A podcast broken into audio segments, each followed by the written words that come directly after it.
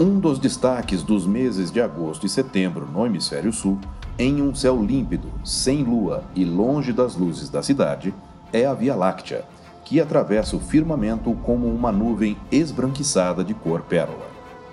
Olá, eu sou Floresberto, apresentador do podcast Astronomia e Astronáutica, e vou levar você nessa viagem.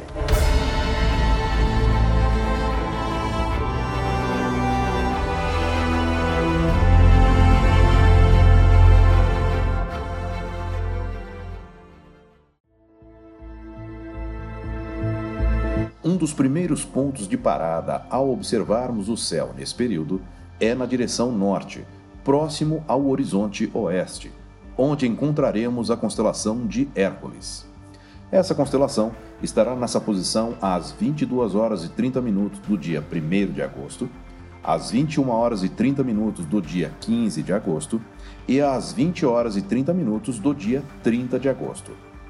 A principal estrela dessa constelação é Alpha Hércules, ou Ras Algete, uma gigante vermelha pulsante que oscila entre a terceira e a quarta magnitudes. Um telescópio pequeno revela uma companheira azul esverdeada de quinta magnitude. Outra atração dessa constelação é o espetacular aglomerado globular M13, o mais bonito do céu do norte, com centenas de milhares de estrelas, situado aproximadamente no meio do alinhamento formado por Eta e Zeta de Hércules. Em condições ideais, é visível a olho nu e com o binóculo é facilmente localizável e aparece como uma estrela enevoada com a metade da largura aparente da lua cheia. Está a 25 anos-luz da Terra. Como está muito ao norte, é visto com restrições no hemisfério sul. Cálculos feitos por astrônomos determinaram que nosso sistema solar está na direção da estrela Nu de Hércules, a uma velocidade de 20 km por segundo, percorrendo cerca de 2 milhões de quilômetros por dia. Mais ao norte, abaixo de Hércules, está a constelação de Lira. A principal estrela dessa constelação é Alfa de Lira, mais conhecida como Vega. Trata-se de uma estrela branca de magnitude zero, a quinta mais brilhante do céu e que faz parte do chamado Triângulo de Estrelas do Céu Setentrional, também conhecido como Triângulo do Norte. As outras componentes do triângulo são Deneb, na constelação de Cisne, e Altair, na constelação de Águia.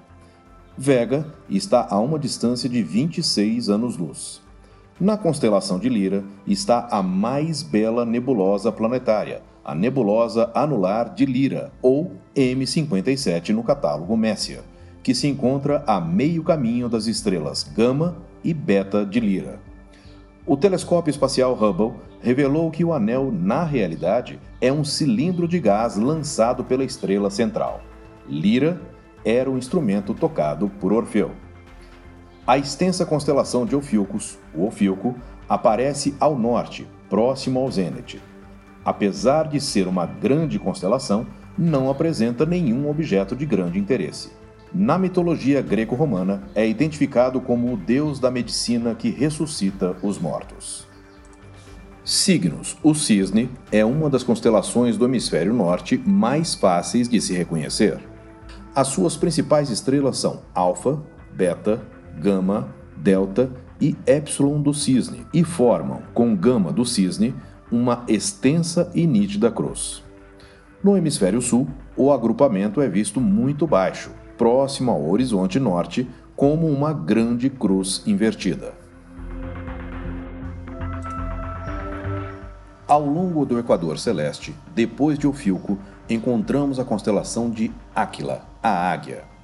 Esta constelação é notável pela resplandecente estrela de primeira magnitude Altair, Alpha Aquilae.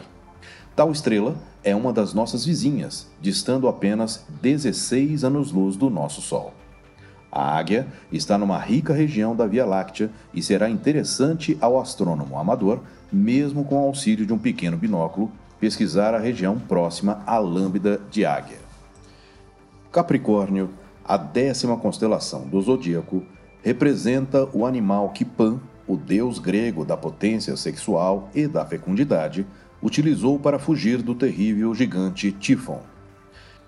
Nesta constelação de contornos inexpressivos, distinguem-se sobretudo as duas estrelas mais brilhantes, Alfa e Beta Capricórnio. Com o binóculo, veremos que as duas formam um belo espetáculo pela diversidade de cores. Elas constituem as chamadas estrelas duplas óticas, isto é, são duas estrelas próximas por efeito de perspectiva que estão na mesma linha divisada. Próximo à Zeta do Capricórnio, encontramos o mais importante aglomerado dessa constelação, M30. A leste está Aquários, ou Aquário, a 11 constelação do zodíaco, cuja aparição os antigos acreditavam influenciar as enchentes do rio Nilo. Em Aquário, encontramos inúmeras binárias acessíveis a instrumentos de pequeno porte. Dentre elas, destaca-se Tal do Aquário, que ao lado de Lambda e Delta do Aquário, constitui um belo sistema com componentes brancas e vermelhas. Ao norte dessa constelação, vamos encontrar o aglomerado M2, uma das maravilhas dessa constelação. Duas constelações representam no céu a figura de um centauro. Uma delas é Centaurus, a grande constelação próxima ao Cruzeiro do Sul, e a outra é Sagitários, que representam um centauro como um arqueiro. A constelação de Sagitário, ainda que não apresente nenhuma estrela de primeira magnitude, é de riqueza extraordinária em aglomerados e nebulosas. Elas são tão célebres que possuem até nomes próprios, tais como Trífida, Lagoa e Ômega. Na direção desta constelação encontra-se o centro da Via Láctea, a nossa galáxia. Por isso, nessa região iremos encontrar uma enorme concentração de estrelas. Se não fossem as nuvens de poeira interestelar que absorvem seu brilho, o núcleo galáctico deveria ser, após o Sol e a Lua, o astro mais brilhante do céu. Você sabia que na reentrada na atmosfera terrestre da missão Apollo 7, os astronautas não usaram seus capacetes, que era uma exigência da NASA? Saiba o porquê lendo a parte 1 do volume 1 do e-book Programa Apollo O Caminho para a Lua, disponível em todas as lojas Amazon e também no Kindle Unlimited. Adquirindo o e-book, você estará contribuindo para a manutenção desse podcast. Eu sou Floresberto, produzi e apresentei este podcast Astronomia e Astronáutica. Até a próxima viagem.